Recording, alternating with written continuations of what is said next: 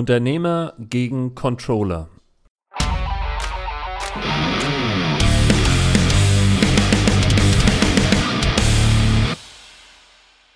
Ja, hallo liebe Podcast-Freunde und Freundinnen. Es geht heute wieder fröhlich weiter mit einem neuen Thema. Mittlerweile sind wir ja, denke ich, alle im Jahr 2020 angekommen und sind wieder fit und bereit, uns einige Themen anzugucken im Bereich der Unternehmensführung oder des Unternehmerseins. Heute habe ich mir ein Thema ausgesucht zum Bereich Unternehmer versus Controller oder Unternehmer gegen Controller, weil mir da oft auffällt, dass diese beiden Spielarten gegeneinander arbeiten, beziehungsweise dass das eine oftmals nichts mit dem anderen zu tun hat und beide sich nicht unbedingt bedingen oder auch gerne mögen aber natürlich beide irgendwie sich doch brauchen. Also irgendwie wie so eine schlechte und manchmal nicht so gute Beziehung, aber dazu jetzt mehr. Freut euch auf die folgenden gut zehn Minuten. Los geht's. Zunächst mal muss ich den Controlling-Begriff hier etwas eingrenzen. Ähm, Controlling ist ja ein, ein sogenannter Scheinanglizismus, weil die englischsprachigen Länder diesen Begriff gar nicht so benutzen, wie wir ihn gebrauchen. Bei uns ist damit ganz klar gemeint, dass wir das Unternehmen steuern und lenken und planen äh, ich weiß gar nicht, wie die, wie die äh, Engländer oder wie die Amerikaner damit umgehen, aber diesen Controlling-Begriff, das ist kein Anglizismus, den wir irgendwie eingedeutscht haben, sondern das ist so ein typisch deutscher Begriff, womit irgendwie alles im Unternehmen gemeint wird, was gelenkt und statistisch erhoben und geplant wird, strategisch, operativ und so weiter. In meinem Fall möchte ich mich auf den Bereich der Kostenplanung beziehungsweise der Kostenoptimierung und der sogenannten Kostenstellen und Kostenträgerrechnung beziehen.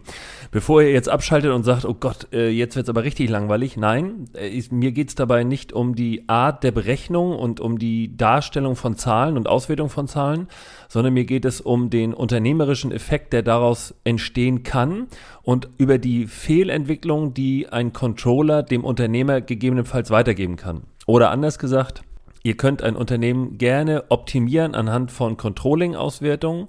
Wenn das allerdings am Ende gegen den Kunden geht, und das ist bei einer gewissen Optimierungsstufe dann immer der Fall, das werdet ihr gleich anhand von Beispielen sehen, dann hat das oder dann arbeitet der Controller immer gegen den Unternehmer und spätestens da muss der Unternehmer meines Erachtens einschreiten und sagen, so bis hierhin, alles gut, jetzt entscheide ich aber gegen deine Auswertung. Im Grunde haben beide ja das gleiche Ziel, nämlich das Unternehmen erfolgreich zu führen oder erfolgreich zu lenken und in die Zukunft zu führen. Alles, alles in Ordnung, top. Und der Unternehmer braucht natürlich auch Zahlen, um planerisch und auch qualitativ gut zu entscheiden. Aber in dem Moment, wo eine weitere Kostenreduzierung gefordert wird durchs Controlling, weil X oder Y nicht zusammenpasst oder weil irgendein ein Lämpchen von grün auf rot gesprungen ist, muss der Unternehmer abwägen, macht es Sinn, dem Controller zu folgen oder macht es vielleicht Sinn, auch eine emotionale Entscheidung zu treffen gegen das Controlling und für zum Beispiel das Personal, für den Kunden, für den Lieferanten, für die Mitarbeiter, wie auch immer? Zunächst vielleicht mal ein richtig passendes Beispiel, glaube ich, aus dem Bereich der Gastronomie, wenn Controller gegen Unternehmer arbeiten. Manchmal ist es ja auch die gleiche Person. Das heißt, der muss es umsetzen und auch entscheiden vorher.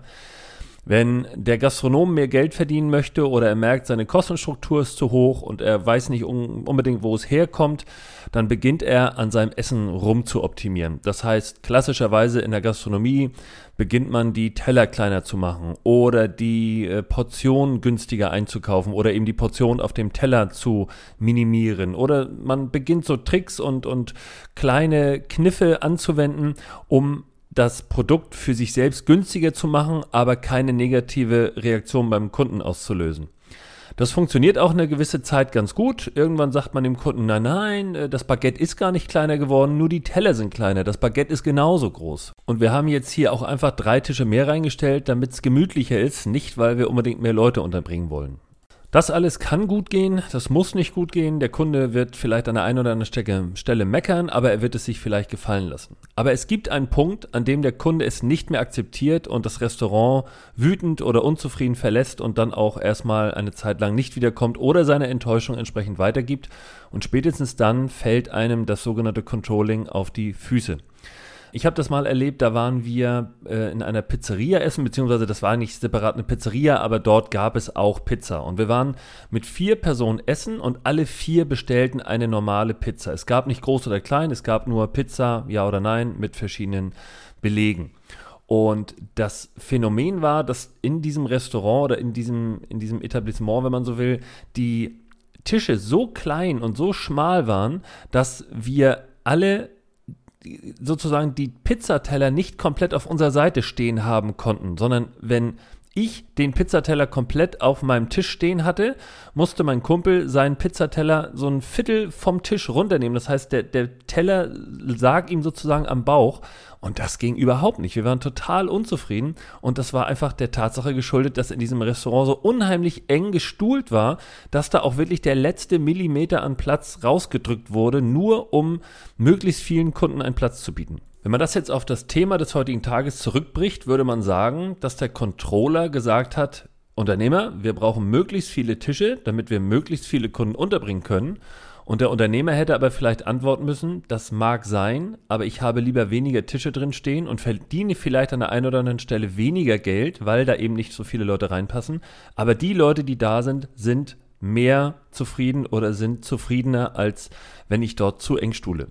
Noch ein anderes Beispiel, weil es natürlich nicht nur in der Gastronomie so ist. Ich kenne den Fall, dass das Controlling in einem Unternehmen auf alle Mitarbeiter gleich angewendet wird. Das ist auch erstmal in Ordnung, weil natürlich eine Vergleichbarkeit hergestellt werden muss. Das heißt, wenn ich verschiedene Abteilungen habe, dann muss ich natürlich auch die Personen in diesen Abteilungen irgendwie messbar vergleichen. Und wenn ich dann sage, ich habe hier Umsatzziele, so wie man das ja an einigen Betrieben noch macht, dann muss ich eine Vergleichbarkeit herstellen. Von daher würde der Controller sagen, Person A hat das geleistet, Person B hat das geleistet, Person C hat die Ziele erreicht, Person D nicht. Was machen wir? Böse, böse, gut, gut und die Welt hat Struktur und ist in Ordnung.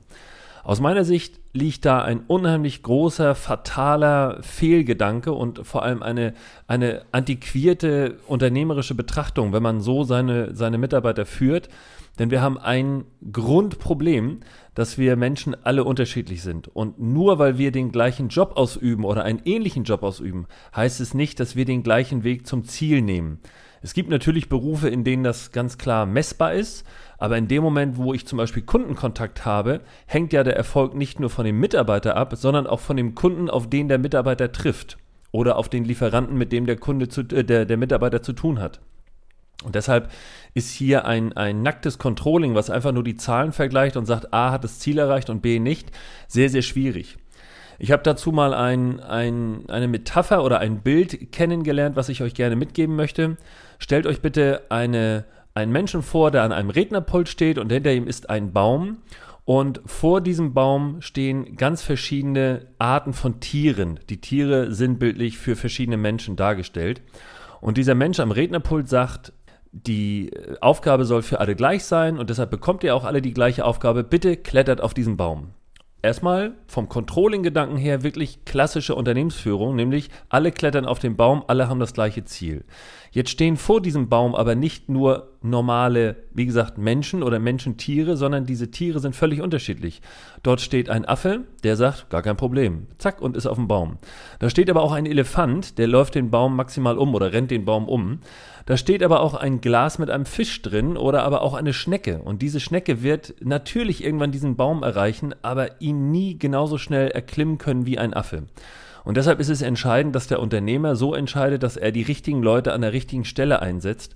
Und wenn ihr ein Controlling macht, was ganz simpel sagt, hier ist der Baum, klettert drauf und ihr habt einfach verschiedene Menschentypen, stellt euch das wie gesagt auch gerne als Metapher vor, dann werdet ihr euer Controlling in die Tonne drücken können, weil es keinen Effekt hat.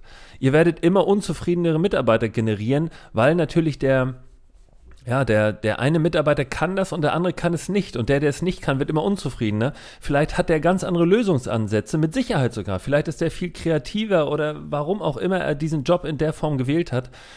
Ähm, er kann es nicht schaffen. Und wenn ich dann aber als Unternehmer nicht reagiere und sage, Junge, deine Stärken liegen doch ganz woanders. Du brauchst doch eine ganz andere Zieldefinition. Du brauchst keinen Baum, du brauchst einen Teich. Oder du brauchst eben für den Fisch einen Teich oder für den Elefanten brauchst du vielleicht irgendwie eine, eine Steppe oder eine, eine, eine Range, wo er dann irgendwie seinen Rüssel einsetzen kann oder so. Das, also wenn ich das nicht erkenne als Unternehmer, bringt mir mein gesamtes Controlling nichts. Und das ist ein, finde ich, klassisches Merkmal, wo der Controller gegen den Unternehmer arbeitet.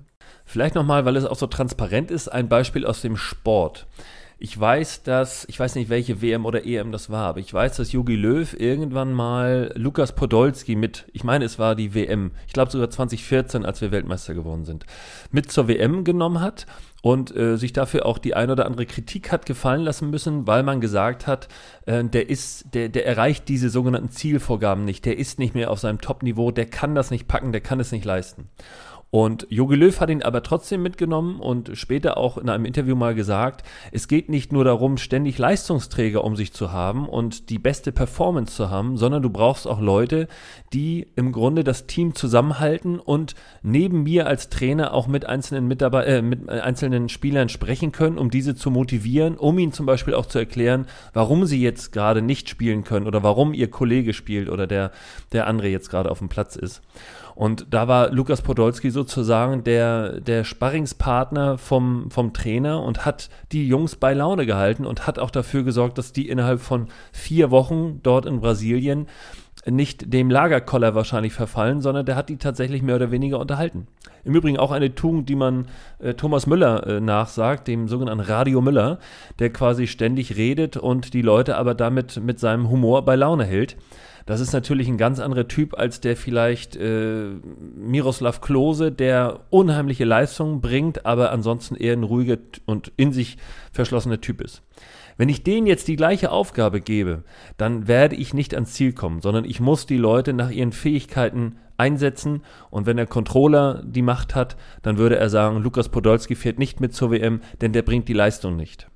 Abschließend kann man zu dem Thema festhalten, und das ist das, was so meine Erfahrung mit sich gebracht hat im Laufe der Jahre, der Controller hat meistens recht und macht aber damit keinen Umsatz, beziehungsweise bringt das Unternehmen damit nicht unbedingt nach vorne, während der Unternehmer oftmals keine rationalen Entscheidungen treffen kann oder treffen sollte, sondern tatsächlich anhand seiner Erfahrung oder auch vielleicht emotional getriebene Entscheidungen befürworten sollte und sich gegen das Controlling entscheiden sollte. Das heißt, wenn ihr Unternehmer seid, bitte seid nicht diese Controlling-Junkies, die wirklich nur die Zahlen äh, von A nach B juckeln und dann sagen, das ist jetzt das Ziel. Das ist gut und das ist wichtig und das ist auch alles bis zu einem gewissen Grad richtig. Und trotzdem seid ihr meines Erachtens der bessere Unternehmer, wenn ihr diese Zahlen im Hinterkopf bedenkt und sie auch natürlich als Maßstab vielleicht nehmt, aber dahinter guckt und sagt, ja, warum ist das denn so und ist das für meinen Erfolg überhaupt relevant und entscheidend? So viel für heute. Ich hoffe, es hat euch wieder gefallen und hat euch ein Stück weitergebracht oder auch zum Nachdenken angeregt. Äh, wir hören uns wieder nächsten Freitag. Bis dahin denkt dran, eure Fragen einzureichen. Und ähm, ja, mein Name ist Patrick Stöbe und immer dran denken, die Berater sind .net.